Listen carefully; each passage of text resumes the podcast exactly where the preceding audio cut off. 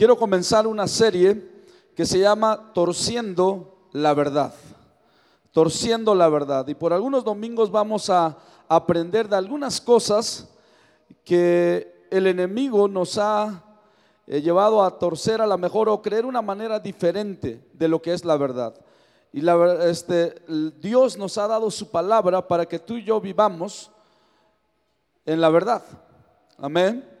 Y hoy quiero empezar esta serie y le titulé a este sermón, Hay un mentiroso entre nosotros.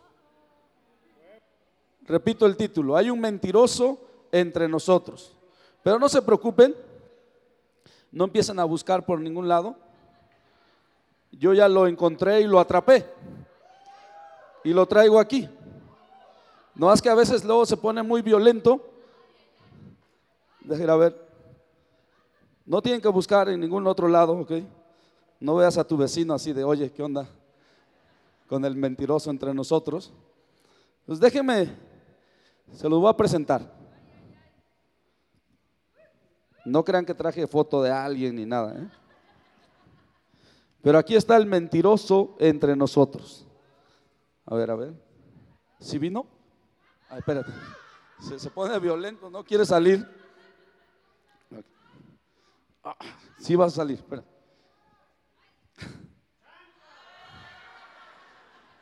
El chanclas.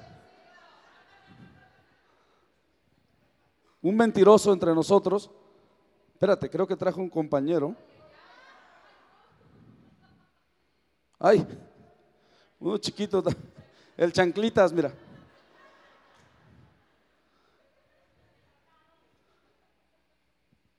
Miren, hace tiempo, hace años atrás, siglos atrás, hubo una teoría que se llamaba la teoría de la generación espontánea. Y esta teoría enseñaba que las enfermedades, organismos, bacterias, aparecían de la nada. O sea, como que ibas caminando y de repente pues, se aparecía una bacteria, ¿no? O un virus. Y la teoría enseñaba que las cosas salían de la nada, se aparecían de la nada. Pero a mediados del siglo XIX apareció un químico francés llamado Louis Pasteur, que él empezó a refutar esta teoría. Y dijo, no, la verdad es que no hay ningún organismo que pueda aparecer de la nada. La verdad es que hay eh, organismos invisibles al ojo humano que tú y yo no podemos ver y de ahí aparecen estos, estas bacterias, virus que ahora ya podemos ver. Él entonces refutó esta teoría de la generación espontánea, que las cosas salen de la nada, y estableció a mediados del siglo XIX de que, ¿sabes? Todo ser viviente proviene de otro ser viviente ya existente, que a veces sí son invisibles. Y yo quiero hablarles de este tema, de que hay un mundo invisible que afecta nuestro mundo visible, que hay un mentiroso entre nosotros. Déjenlo, lo voy a poner aquí atrás para que nadie se asuste. Y la verdad fue muy difícil encontrar un, un diablito porque es, ahora ya los hacen tan tiernos que ni miedo da. Jesucristo nos enseñó que hay un mundo invisible que afecta el mundo visible. Jesús nos dio información, así top secret, ¿no?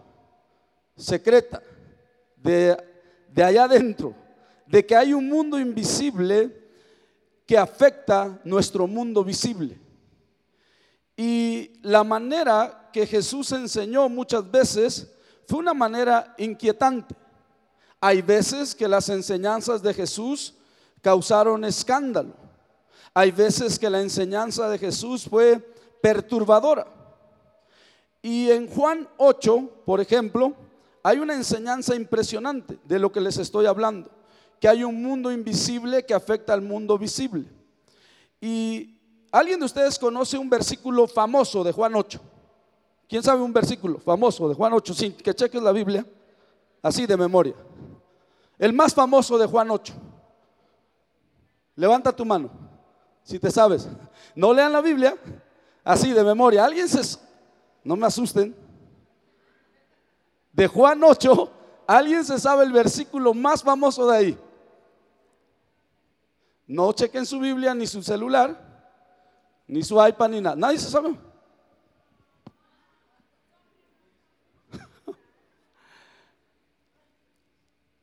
Hay un mundo invisible que afecta al mundo visible. Sí me preocupa. ¿Sí? ¿Ya levantó la mano alguien de otros? A ver, ven corriendo.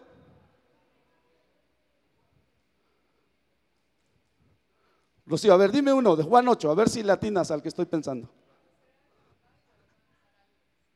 Y conoceréis la verdad y la verdad los hará libres.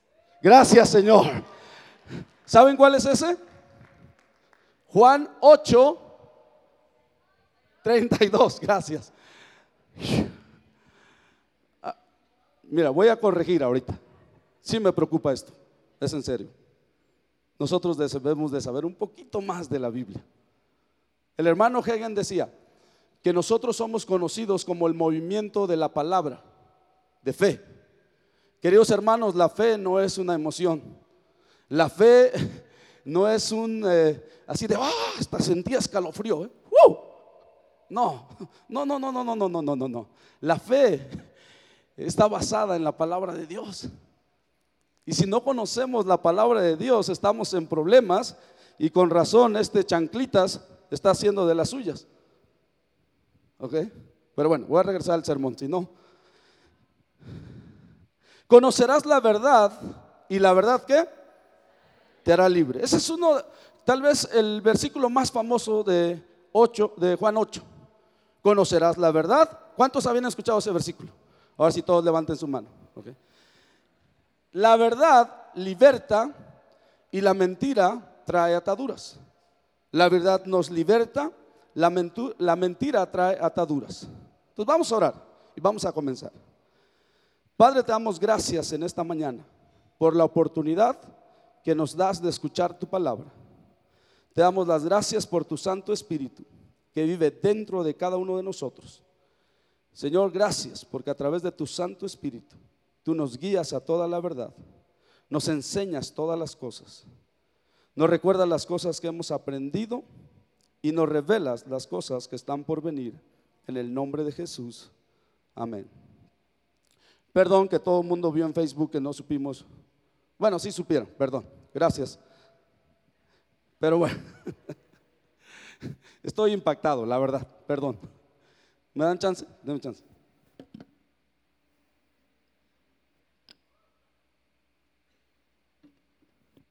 Sí estoy impactado que no se sabían un versículo. Se los digo porque los amo un buen. Estoy impactado, la verdad. Necesito recuperarme, porque somos demasiados aquí, como para que no muchas manos se y muchos graduados del Instituto Bíblico. Conocerán la verdad y la verdad los hará libre. Hay verdades inquietantes que en Juan 8 que Jesús enseñó y que hay veces ahí que podemos decir, mira, eso que enseñó Jesús, digo, todo está padre, pero no sé si eso que enseñó, eh, no sé si lo puedo creer. Un día estaba mi esposa y yo en el cine allá en Nueva York y vimos una película de Denzel Washington acerca de demonios y acerca de Satanás. Y terminando la película, salimos, empezamos a caminar ahí este, en Manhattan. Mi esposa y yo éramos novios. Sí, la invitaba al cine y yo pagaba. Mensaje para los solteros. Todavía tienen que pagar los hombres. Y entonces vamos caminando y de repente, ahora ya los dejé impactados a ustedes, ¿verdad? Iban caminando dos personas que habían visto la misma película y empezaron a conversar de que ellos, no, que eso de Satanás y no sé qué. Y mi esposa y yo ya éramos cristianos y la verdad es que me atreví a meterme en su conversación de estas personas. Y les dije, lo que está en la película es verdad. El diablo sí existe. Así se los dije, ¿no? De la nada. Íbamos caminando, ¿no? Ese día fui un metiche, esa noche, en su conversación. Y me paré y les dije, y les dije en inglés, ¿no? Es verdad, Satanás sí existe. Y me voltearon a ver, se detuvieron y me dijeron, ¿cómo? Digo, sí, Satanás existe, la Biblia enseña y les explico un poco. Y me dijeron, a ver, a ver, a ver, ¿tú eres de los que cree que Dios hizo a Adán y Eva? Le digo, sí. O sea, ¿tú crees lo que está escrito ahí en, la Biblia de que eh, Dios tomó la tierra, hizo un ser humano? Le digo, sí. Le digo, y Satanás es real. El chiste es que me dio su tarjeta, ahí me explicó que era un eh, productor de teatro y que estaba planeando hacer una producción acerca de Satanás, pero él no creía que existiera. Entonces hay verdades que Jesús enseñó que a veces son inquietantes, perturbadoras, que nos llevan a decir, no sé, o sea, que Jesús enseñe que ámense los unos a los otros como yo los amé, está padre. Que Jesús enseñe o que la Biblia hable en Juan 3:16 que porque de tal manera amó Dios al mundo que envió a su Hijo, eso está padre. Pero si enseña de otras cosas, no sé si quiero creer, ahí es donde la Biblia se pone un poco rara y, no sé, está un poco extraña la enseñanza. Y creemos las cosas sencillas que Jesús enseñó, pero la verdad es que hay cosas importantes en la Biblia que Jesús enseñó que no son tan sencillas. Y de eso quiero hablarles. La verdad, queridos hermanos, importa hay una verdad. Hay, existe una verdad absoluta y se llama Biblia. Amén. Yo sé que la gente ya dice, ¿cómo podemos regir hoy la vida moral, sexual de nuestro mundo moderno con un libro escrito hace miles de años? Bueno, porque esta palabra es viva y es eficaz y es poderosa. Y conocerás la verdad y la verdad te hará libre. Hoy hay demasiada confusión en el mundo. Hay demasiada crisis de identidad en la gente que necesitamos hoy la verdad más que nunca. Y sí existe una verdad absoluta y es la Biblia. Entonces yo quiero hablarles de algo que enseñó Jesús hablando de este mundo invisible que afecta al mundo visible. Y hay algo que él enseñó en Juan 8 y esto es lo que está sucediendo en Juan 8. Jesús está teniendo una conversación con líderes religiosos. Está teniendo una discusión, una discusión acalorada con líderes religiosos. Para este tiempo, cuando Jesús está enseñando en Juan 8, él ya, ya había hecho milagros, ya había hecho señales, ya había enseñado cosas impactantes. Ya era Jesús, ya estaba haciendo lo que él vino a hacer a la tierra. Y entonces empieza a conversar con estas personas que no creen en Jesús, aunque había algunas personas que sí ya entretenían la idea de que, ¿sabes qué? Jesús es posible que sea el Mesías. Es posible, pero otros dudaban. Y entonces está conversando con religiosos. Ahora, los religiosos eran las personas adecuadas, perfectas, para saber quién era el Mesías. ¿verdad? Porque ellos conocían la Biblia. ¿Ok? Eran las personas adecuadas de reconocer quién era el Mesías, pero no querían reconocer a Jesús porque simplemente Jesús les caía mal a ellos. Jesús simplemente eh, no les caía bien a los religiosos. ¿Ok? ¿Alguna vez te ha pasado que hay personas, que hay alguien que te puede enseñar tanto, pero como te cae tan mal, que no puedes aprender nada de esa persona? Voy a repetirlo. ¿Alguna vez ha sucedido que hay alguien que te puede enseñar tanto, pero la persona te cae tan gordo que prefieres no aprender nada? Eso es un error. Ah, no estoy buscando testimonios. Yo espero que todos aprendan hoy. Entonces, después de que Jesús les ha enseñado, han visto los milagros, ellos no pueden creer. Y Jesús les dice, obviamente estoy parafraseando, les dice, a ver, después de ver los milagros, después de enseñarlas, enseñarles tantas cosas, no puedo creer que ustedes no crean que yo vengo de Dios. Y ellos le respondieron, están ahí teniendo su conversación, acalorada y le dicen, no necesitamos creer que vienes de Dios. Nosotros tenemos a nuestro padre Abraham. Él es nuestro papá. ¿Quién te necesita a ti? Y si quisiéramos saber algo más o si Dios nos quisiera decir algo más, ¿acaso no nos los hubiera dicho a través de Moisés, de Abraham? Porque Abraham es nuestro padre. No necesitamos a ti escucharte, Jesús. Tú eres un falso, eres un falso Mesías, eres un falso maestro. No te creemos. Las obras que haces las haces por, por medio del diablo.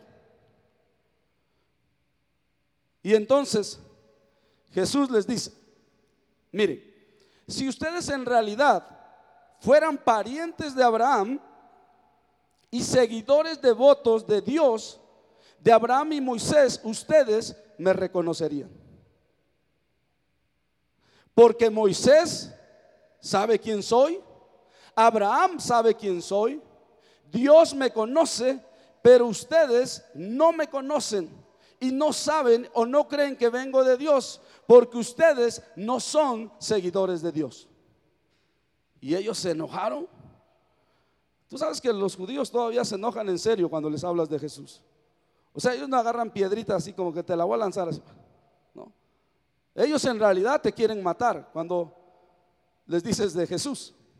Y entonces Jesús les dice, ustedes si fueran seguidores de Dios, me reconocerían. Entonces, me, imagino que la, la, conversación se puso acalorada, ¿no? Como cuando estás hablando de por quién vas a votar, PRI o Morena, ¿no? Cosas así difíciles, ¿no? Y se enojaron fuertísimo estos religiosos. Y las siguientes palabras de Jesús que vamos a leer, la verdad es que te dan ganas de decir, oye Jesús, o sea, no bastaba con lo que ya les habías dicho. Porque las siguientes palabras que Jesús les dice son palabras de pelea. O sea, yo no me imagino que Jesús andaba buscando pelearse a golpes, pero tampoco era un cobarde y no se echaba para atrás. Y entonces les dice que yo vengo de Dios, yo les he dado evidencias y ustedes no han querido creer. Y no importa las cosas que yo haga, ustedes como quiera no van a creer. Y está discutiendo con ellos. Y llegamos a Juan 8, 43 y 44. Aquí Jesús enseñó una verdad muy, muy inquietante. Y voy a leer de la Reina Valera contemporánea. Y dice, Juan 8, 43, 44. Dice, ¿por qué no entienden mi lenguaje? Pues porque no pueden escuchar mi palabra. Obviamente no les estaba diciendo, ustedes no entienden mi lenguaje porque son sordos, físicamente hablando. No, no es lo que les estaba diciendo. Versículo 44 dice, ustedes son de su padre el diablo y quieren cumplir con los deseos de su padre, quien desde el principio ha sido homicida, no se mantiene en la verdad porque no hay verdad en él. Cuando habla mentira, habla de lo que le es propio, porque es mentiroso y padre de mentira. Tú dices, Jesús, relájate, nada más es una conversación aquí. Estamos comiendo consomé tranquilos. Eh, básicamente Jesús le está diciendo, mira, ustedes no me reconocen, ustedes no aceptan que vengo de Dios, ¿saben por qué? Porque ustedes tienen un papá y su papá es mentiroso, es asesino, es engañador, es el inventor de mentira y cada vez que habla, él habla mentira. Y ustedes quieren hacer lo que él es y lo que Él quiere hacer. Los deseos de ese mentiroso es lo que ustedes quieren hacer. Y casi puedo escuchar que Jesús les está insinuando. Es más, va a llegar el día que ustedes me van a arrestar y me van a matar. Wow. En otras palabras, Jesús le está diciendo, ustedes por la mentira tienen torcida su manera de pensar. Tienen torcida su manera de ver la vida, de ver las cosas. ¿Por qué? Porque alguien los ha influenciado. Ha influenciado sus pensamientos y ha influenciado su manera de vivir. Y ustedes quieren hacer lo que su padre es. Ahora, acuérdense, estos cuates, estos religiosos, acababan de decir, nuestro padre es quién? Abraham. Y Jesús les dice, no, no, no, no, no, no, no, chiquitos. Su papá no es Abraham. Su papá de ustedes es el diablo. Imagínate tú que estás conversando con tu suegra, ¿no? Que es inconversa y le estás tratando de explicar algo y ya te enojas tanto que le dices, mira, suegra, es que tu papá es... Es un ejemplo, es un ejemplo. Pero eso es lo que Jesús está enseñando. ¿Sí o no? Jesús no estaba hablando en lenguaje figurado. No era un lenguaje así como de simbolismo. Jesús está diciendo la verdad. Jesús no está hablando en lenguaje figurativo. Él quiso decir literalmente que algunas personas, su papá es el diablo. Y ese padre es homicida. Y ese padre es mentiroso. Vamos a leer una vez más, versículo 44. Les dice Jesús, ustedes son de su padre el diablo y quieren cumplir con los deseos de su padre, quien desde el principio ha sido homicida, no se mantiene en la verdad porque no hay verdad en él. Digan conmigo, no hay verdad en él. Hay algo que me impresiona, algo interesante que hoy en día la gente ya no quiere que se use él para Dios, porque dicen que, pues que Dios no debe de ser masculino. Y están peleando algunas personas que ya no se use él o el término masculino para Dios. Pero nunca he encontrado a nadie que pelee que ya no se use él para el diablo.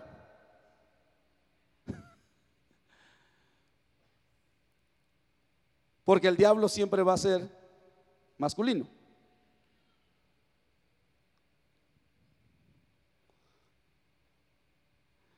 Y entonces Jesús les dice, este es su papá, les describe quién es su papá, les describe que es un asesino y les dice, su padre ha hecho esto desde el principio. Y lo entiendo que ustedes quieran hacer lo mismo porque de ahí viene. Y ustedes, como su padre, quieren matar, matar gente. Queridos hermanos, hoy en México hay gente matando a gente, ¿sí o no? ¿Por qué? Porque ese es su papá, un asesino, un homicida desde el principio. Y la gente está matando a gente porque ese es su papá y no lo van a dejar de hacer hasta que no cambien de papá. Y nuestra chamba tuya y mía, es decirle al mundo y es decirle a México que hoy pueden cambiar de papá, que hay un papá que los quiere adoptar y que este papá ama la vida, que este papá los ama y que este papá tiene un plan bueno para ellos. ¿Se acuerdan que oramos por el pueblito que íbamos a visitar donde está la feria? Ahora resulta que no quieren que hagamos el evento ahí.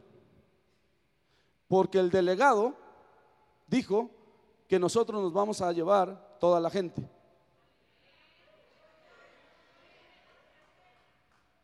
Es incorrecto lo que está haciendo, porque este hombre había dado permiso y ahora ya no quiere. Y amenazó, según el pastor nos dice, que lo amenazó y dijo, mira, si tú haces algo, la verdad es que yo no tengo miedo de ir y predicar y pararme ahí en medio de la calle y predicar. Pero ¿por qué hace esto la gente? Porque hay un mundo invisible que afecta el mundo visible. Eso es lo que enseñó Jesús. Que hay algo detrás que tú y yo no estamos viendo con los ojos físicos que está afectando. Jesús, queridos hermanos, enseñó que existe un diablo. Este está más tierno, ¿no? Pero que existe el chamuco, como dice el pastor Tim. Y enseñó que este cuate tiene una prioridad. Y su prioridad es matar. Y su arma para matar, destruir y robar es mentir. La meta de Satanás, del diablo, es destrucción de toda vida humana. Y la manera en que el diablo destruye vidas es a través del engaño y la mentira, a través de torcer un poquito la verdad. Solamente un poquito así. ¿Alguna vez tú has dicho, bueno, esta es mentira, pero es blanca? A mí me impresionó escuchar que había playeras piratas de un millón para Jesús. ¿Y quién crees que las estaban comprando? ¿Cristianos o mundanos?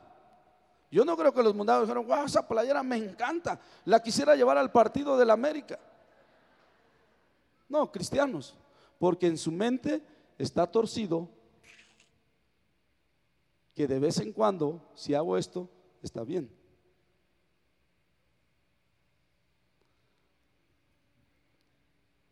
Queridos hermanos, Jesús enseñó que el diablo es mentiroso, es el originador o inventor de mentira, es la fuente de mentira. Cuando tú y yo mentimos, ¿de dónde viene esa mentira? ¿Quién es la fuente cuando tú y yo mentimos?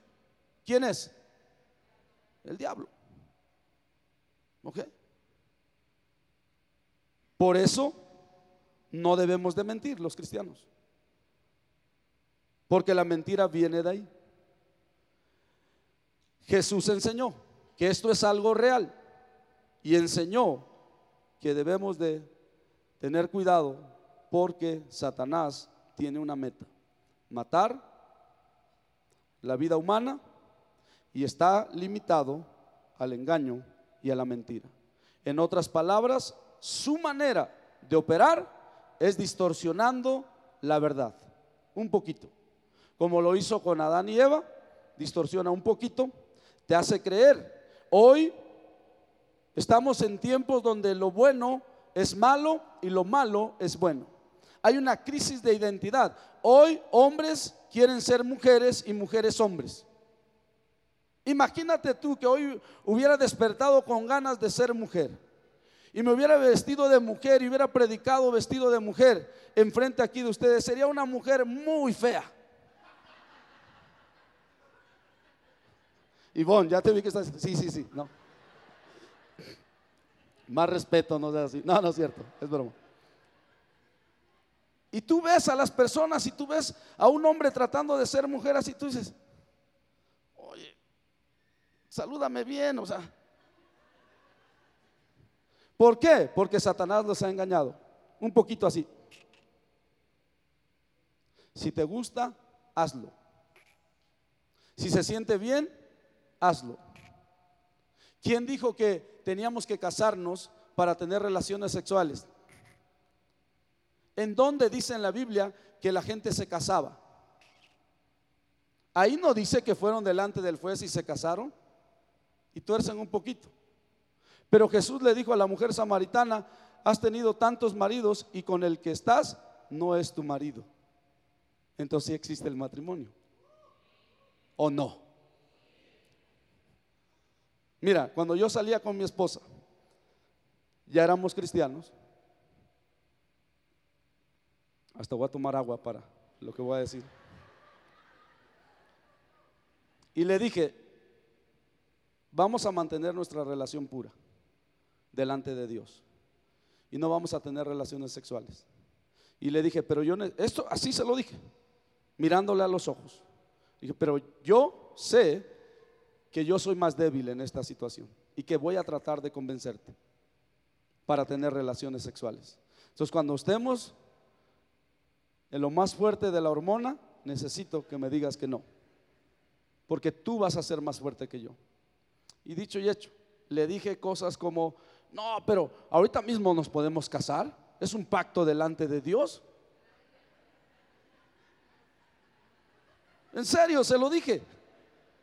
Ya cuando sabes que te da el síndrome del pulpo, ¿no? Y estás aquí. Tentáculos por todos lados, ¿no? Digo, hay que asegurarnos que vamos a llegar bien con la mercancía, ¿no? Pero le doy gracias a Dios que mi esposa se mantuvo firme y siempre me dijo que no. Y siempre me dijo que no. Y lo intenté y le dije, es más, ya te compré un anillo. Queridos hermanos, Satanás solo tiene un arma, que es la mentira, y tiene un objetivo, matar. Ha logrado hacernos creer que lo bueno es malo y lo malo es bueno. Ha logrado engañarnos a tal grado que hay personas que hacen algo, no, es un ejemplo, que hacen algo que todos aquí podemos ver que está mal. Pero ellos, Satanás los ha convencido de que está bien. ¿Sabes? ¿Tú crees que está bien que yo y David, porque Satanás viene a mentirnos y a destruir matrimonios, amistades, comunidades, iglesias, países, ciudades, a matarnos? Se están muriendo miles de personas en México, no es un secreto. Y Satanás me hace creer que, por ejemplo, supongamos que David y yo ya no nos hablamos y somos de la misma iglesia. Llevamos 15 años juntos, sirviendo. Y de repente el enemigo me hace creer que está bien que yo no lo salude. O que él no me salude.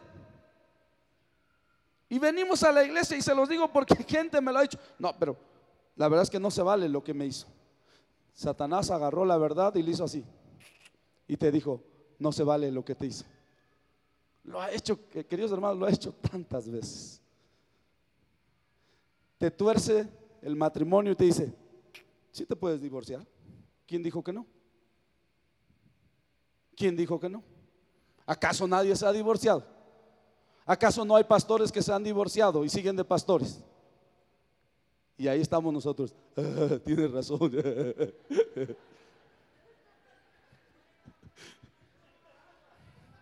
¿Sabes? Satanás ha logrado engañar a la gente de que Dios no existe. Y la gente se lo ha creído. Y dice la Biblia, dice el tonto, en sus pensamientos no hay Dios. Hay gente que cree que no hay Dios. Y de repente te paras al lado de la, a la orilla de la playa de Cancún y dices, no, Ahí en la naturaleza la, verdad de Dios escapa ante tus ojos y te dice, sí hay un Dios. Y de repente ves la puesta del sol y se escapa un rayo y te dice, sí hay un Dios. Y de repente ves a los ojos a tu esposa, a la mujer que amas y dices, sí hay un Dios. Porque Dios no, solamente Dios pudo haber hecho a esta mujer. Y luego ves nacer a tus hijos y los abrazas ahí todos llenos de sangre saliendo del vientre y los abrazas y los ves y dices, tiene que haber un Dios. Sí hay un Dios, queridos hermanos. Sí existe Dios. Lo que pasa es que Satanás ha torcido un poquito la verdad y nos ha hecho creer otras cosas. Y sí, se ve muy padre.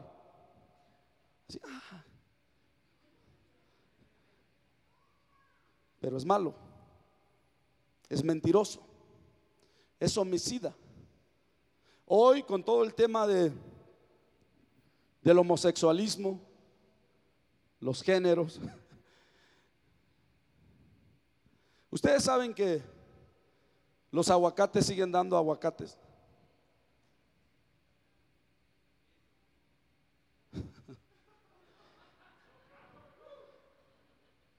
Porque Dios así lo dijo. Solamente la raza humana puede dar como hijos, hombres y mujeres, no otros.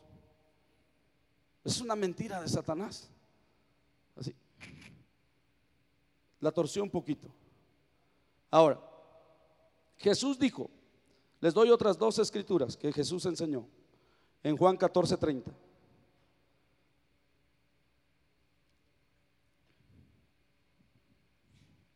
Dice, Reina Valera contemporánea, Juan 14, 30. Ya no hablaré mucho con ustedes. Bueno, eso dijo Jesús, yo sí. Voy a hablar mucho todavía. Pues viene el príncipe de este mundo, que ningún poder tiene sobre mí. Jesús enseñó y dijo, viene el príncipe de este mundo. Jesús enseñó que el diablo es el príncipe de este mundo. La palabra príncipe, yo sé, en nuestra manera moderna de pensar es que el príncipe es el hijo del rey. No, la palabra príncipe significa principal, primordial, primero. ¿Ok? Entonces, lo que está diciendo Jesús es que hay un ser, un príncipe, que es el primero, el principal en la tierra, que tiene cierto dominio sobre esta tierra. Jesús nos está diciendo, hay un chanclas, un chamuco llamado el diablo, que tiene influencia sobre la tierra. O su esfera de influencia es la tierra. Sí existe Satanás. ¿Ok? Y es un mundo invisible que afecta al mundo visible. Y por eso Él nos enseñó, porque debemos de tener cuidado. Pobre chanclas, ¿no? Ya lo tiré como 10 veces. Otra escritura más, Lucas 4. Ya estoy terminando, no se preocupen. Lucas 4, 5 dice, voy a leer 5 y 6. Jesús enseñó esto cuando fue tentado por el diablo. Entonces el diablo lo llevó a un lugar alto y en un instante le mostró todos los reinos del mundo y le dijo, yo te daré poder sobre todos estos reinos y sobre sus riquezas, porque a mí han sido entregados y yo puedo dárselos a quien yo quiera. Aquí enseñó Jesús que hay alguien que tiene poder y autoridad en la tierra. Y dijo, porque a mí me han sido entregados. Esta es una verdad inquietante. ¿Ok? Y aquí es otra vez donde algunos dirán, no, no, no, todo iba bien. Todo iba bien cuando me hablaste del amor, cuando Jesús enseñó todo eso bonito. es más, hasta lo de, no sé, pon la otra mejilla, lo puedo aceptar teóricamente hablando. Pero esto de que hay un príncipe, que haya alguien que, que te tentó Jesús y te dijo, mira, todo esto es mío, y si tú me adoras, yo te lo puedo entregar porque a mí me lo han dado. O sea, Jesús, no, no, no comprendo. O sea, hay alguien aquí que anda rondando y que, que, nos quiere hacer algo y que nos quiere matar y que nos miente y que nos engaña y que tuerce la verdad y nos hace creer cosas que no son ciertas. Y Jesús te dice, sí, eso es lo que les estoy enseñando.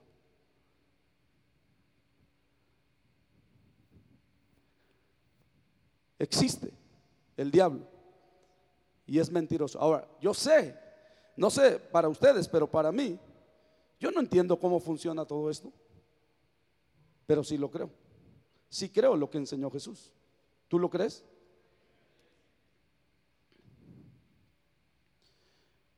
Después, Pablo enseñó en Efesios, rápidamente vamos, Pablo enseñó en Efesios 6,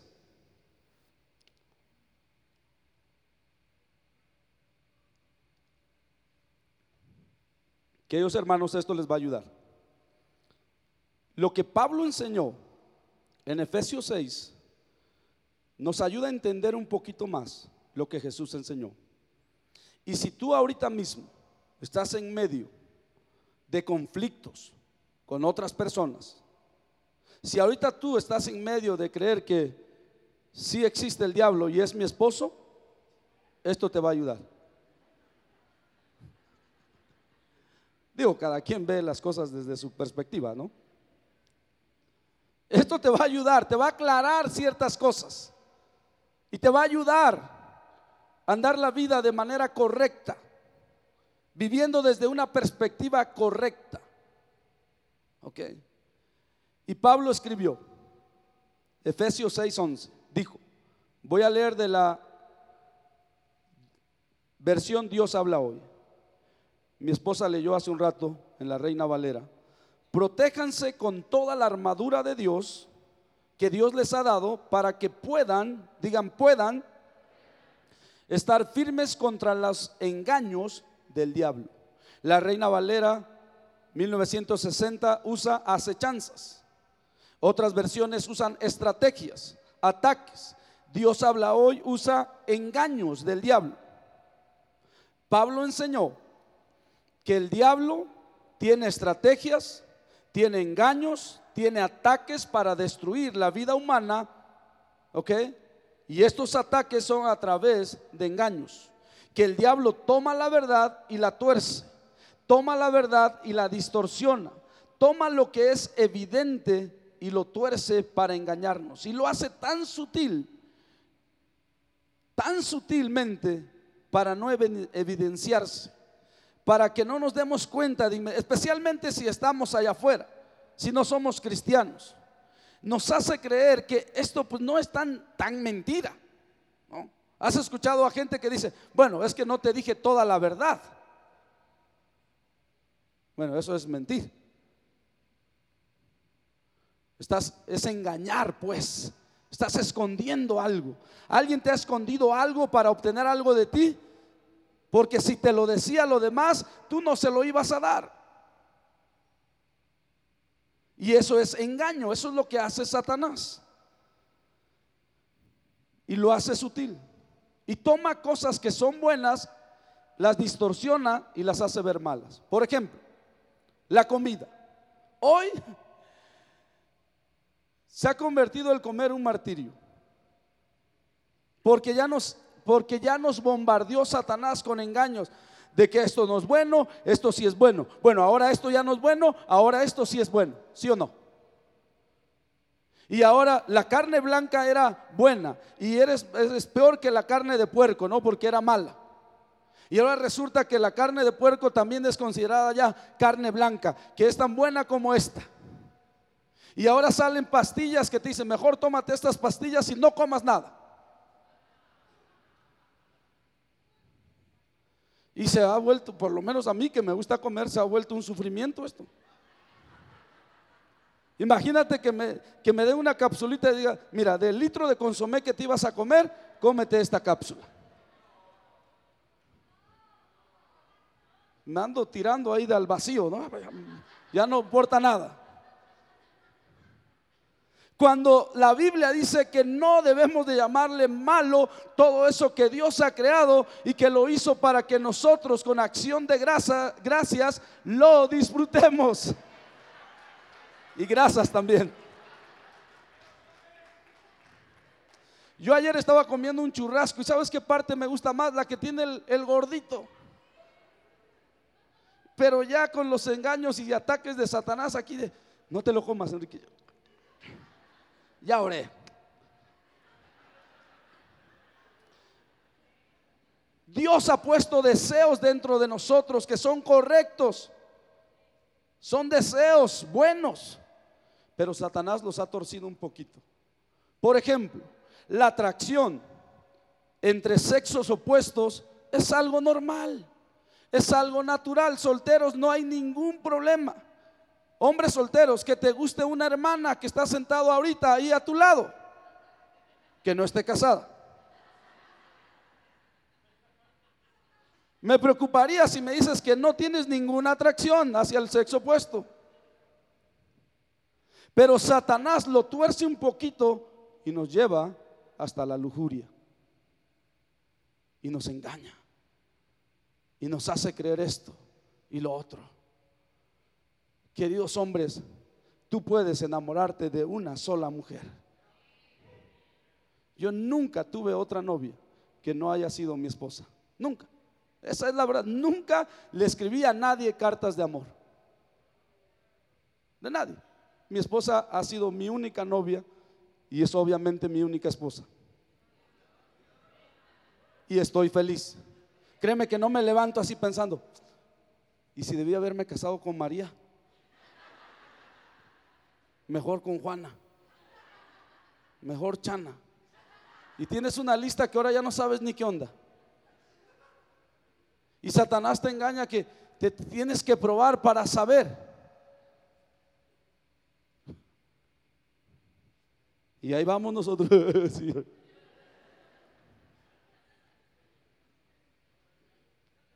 Versículo 12. Dice, la batalla que libramos, Reina Valera contemporánea, no es contra gente de carne y hueso. Voltea al de al lado y dile, mi batalla no es contigo. Ahora voltea al otro lado, dile, ni contigo.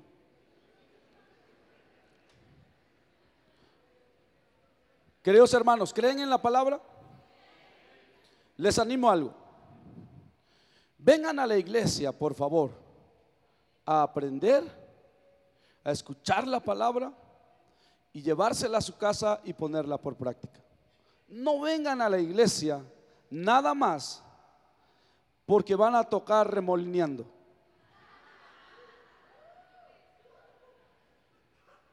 Y porque, no sé, quiero saludar a otros hermanos y a otros les quiero hacer mala cara.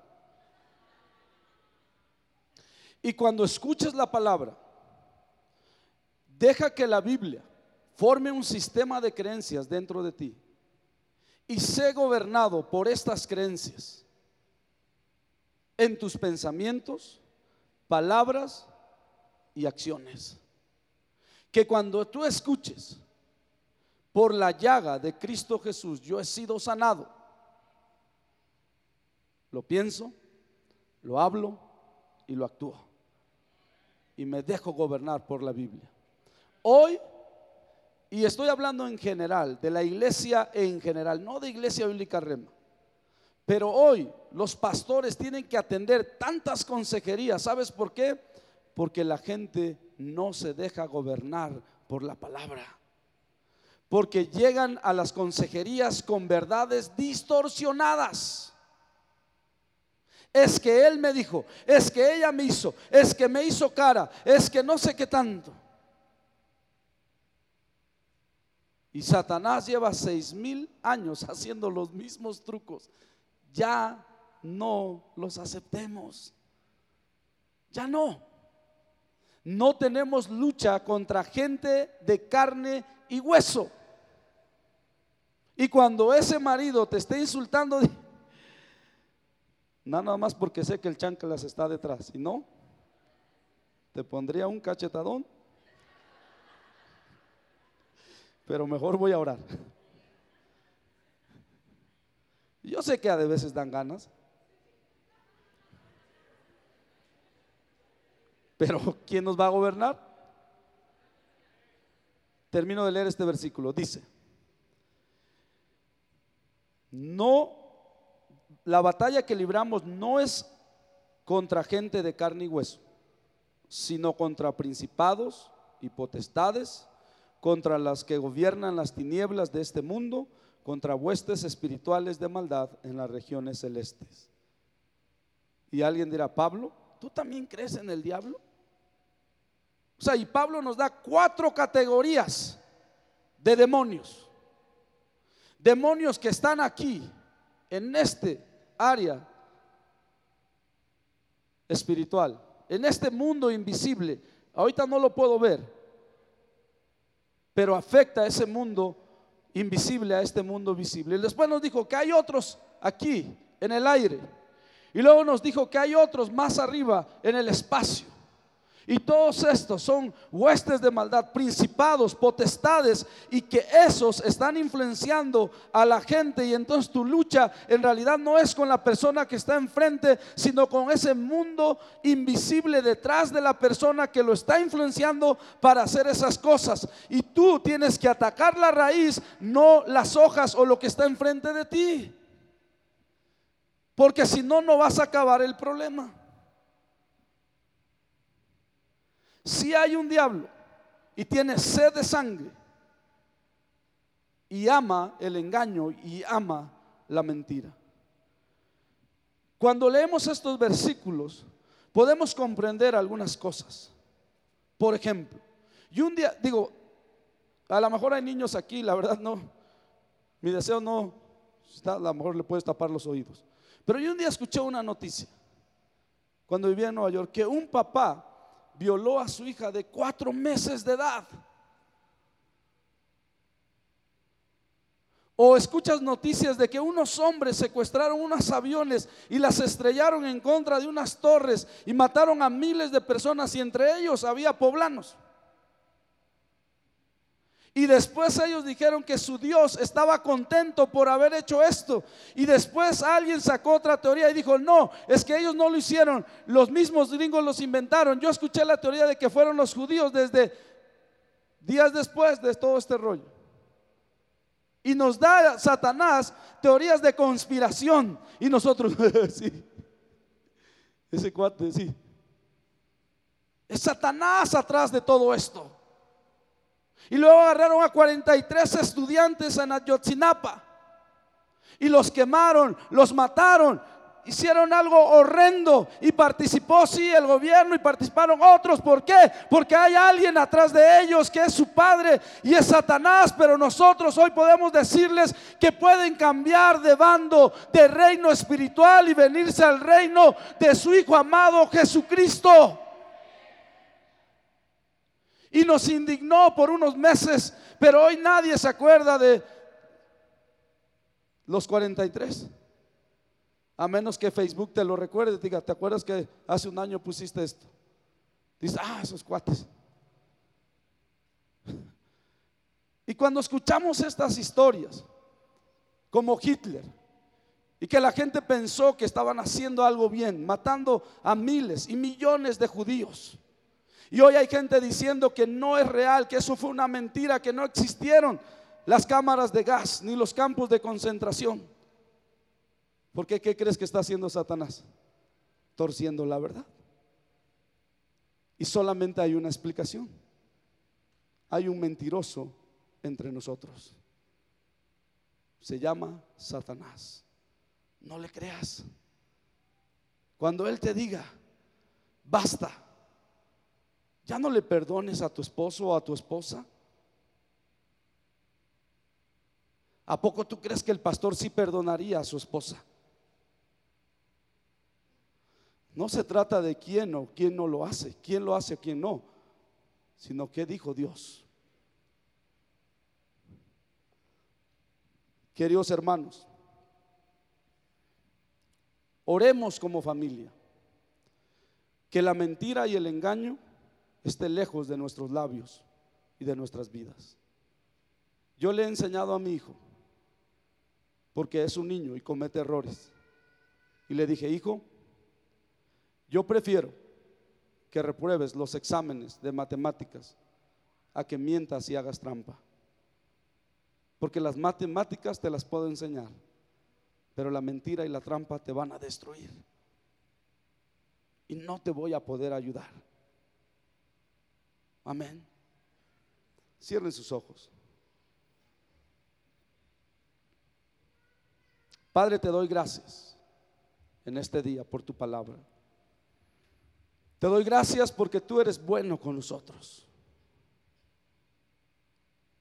Queridos hermanos, cuando salgas de este lugar hoy, que tu preocupación no sea que tu preocupación no sea que saliendo de aquí se te aparezca el diablo. Que tu preocupación no sea que llegando a tu casa tú te encuentres un demonio de tres metros. Esa no debe de ser tu preocupación. Tu preocupación cuando salgas de aquí, querido hermano, debe de ser esta. Que tu perspectiva de Dios no sea distorsionada que la verdad de Dios que está en su palabra no sea torcida.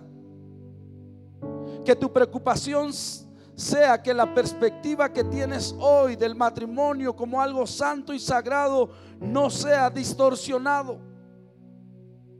con el divorcio.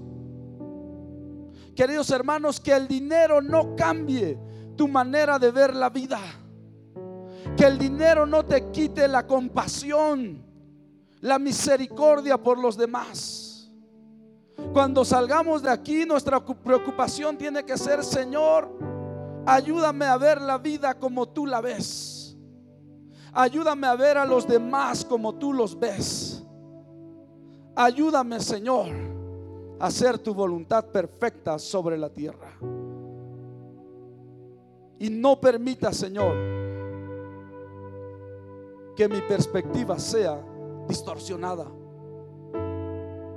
Y si tienes que restaurar una relación con alguien, lo tienes que hacer. Es urgente. Es urgente. No dejes que Satanás te engañe y te diga que está bien vivir peleado con alguien o en conflicto. Escuchamos el testimonio de cómo el perdón es capaz de traer sanidad a la vida de una persona, restauración física. Yo sé que Dios nos está hablando, porque algunos de nosotros hemos permitido que nuestra verdad sea distorsionada.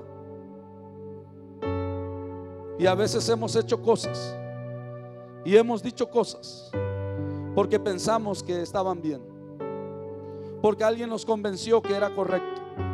Pero hoy Dios te dice, no, tu perspectiva de la vida tiene que ser a través de mi palabra. Tu perspectiva de la vida tiene que ser a través de mi palabra.